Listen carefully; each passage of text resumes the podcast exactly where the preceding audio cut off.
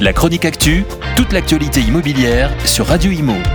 En partenariat avec Regus, des espaces de travail adaptés à chacun flambée des prix de l'électricité, logement mal isolé, et pourtant seulement 13% des Français se disent prêts à rénover de fond en comble leur habitation. Les causes, la complexité des démarches, des coûts exorbitants, le manque d'accompagnement et de renseignements. À l'heure où l'on parle de sobriété énergétique, rappelons que la transition énergétique passe aussi par la rénovation des bâtiments. Retenez ce chiffre 9,7 millions, cela correspond au nombre de logements en copropriété. Ce n'est pas négligeable puisque cela correspond à 28% du parc total.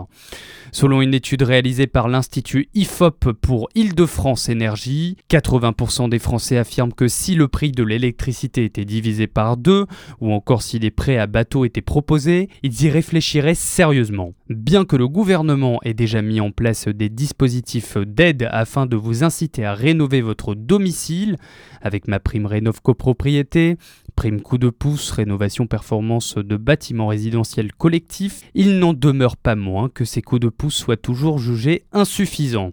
Si l'on veut collectivement réussir la transition énergétique, notamment dans nos logements, les petits gestes du quotidien que vous connaissez, baisser le chauffage, installer des ampoules LED ou une rénovation partielle, est déjà un pas dans la bonne direction, mais c'est loin d'être suffisant selon Raphaël Claustre, directeur général d'Île-de-France Énergie.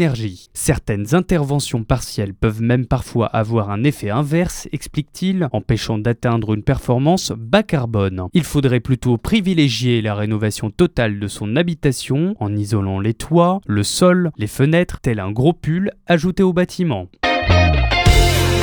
La chronique actu, toute l'actualité immobilière sur Radio Imo.